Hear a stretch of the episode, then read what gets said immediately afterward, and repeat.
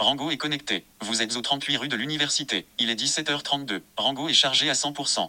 Je vous présente Rango, une solution innovante pensée par GoSense pour faciliter le quotidien des personnes non-voyantes et malvoyantes.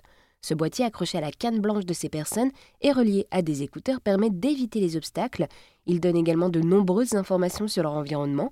Hugues de Chaumont, le cofondateur, nous explique qu'il a développé cette innovation avec l'aide de personnes non-voyantes et malvoyantes. Tout à fait. Moi, au départ, euh, j'ai commencé à, me faire connaître euh, dans les associations de personnes déficientes visuelles. Donc, nous, on est lyonnais. Donc, on a commencé à Lyon. À Lyon, du coup, on était intéressé par euh, une association qui est la FIDEV, qui est un hôpital de jour. C'est pour toutes les personnes les professionnels, les encadrants, donc euh, ergothérapeutes, les instructeurs, justement pour apprendre à utiliser une canne blanche, par exemple. On les appelle les instructeurs en autonomie ou instructeurs en locomotion. Donc eux, je suis allé les voir. Ensuite, il y avait euh, une association du réseau Fédération des aveugles de France. C'était important parce que la Fédération des aveugles de France, c'est un gros réseau. Donc il y a le comité lyonnais qu'on est allé voir. Et ensuite, le dernier gros réseau, c'est l'association Valentin à 8. Et là, on est allé voir le comité lyonnais. Et avec ces trois associations, on a vraiment euh, collaboré pour co-concevoir la solution depuis euh, le début. Donc euh, Rango, c'est un dispositif médical. Il y a le kit Rango, le produit, plus les écouteurs. Il y a un service aussi, c'est-à-dire qu'on va initier la personne et on va être présent pendant les premiers mois d'utilisation. Donc c'est tout un pack et ce pack-là, il coûte 2000 euros. Mais voilà, on est un produit de compensation du handicap, on est un dispositif médical et du coup aujourd'hui vous avez 9 aides publiques qui permettent de rembourser Rango jusqu'à 100%, en moyenne entre 75% et 100% ce qui fait un restant à charge de 500 euros, si je calcule bien. Et le plus beau aussi, c'est qu'on accompagne nos clients et leurs familles pour faire les démarches administratives. Donc c'est Gossen qui s'occupe de tout. Et alors du coup, pour euh, monter euh, ce projet Rango, on se doute qu'il y a eu euh, quelques obstacles à franchir également. Quels ont été ces défis? Alors les gros défis, ça va être rechercher le financement parce qu'on a développé une technologie de zéro. On a déposé un brevet à l'international.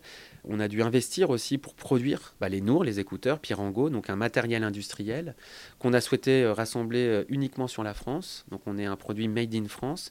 Donc vraiment, l'enjeu numéro un, clairement, c'est le financement, ça c'est sûr. Et après, bah, pour tout ça, pour que ça marche aussi, il faut une bonne équipe.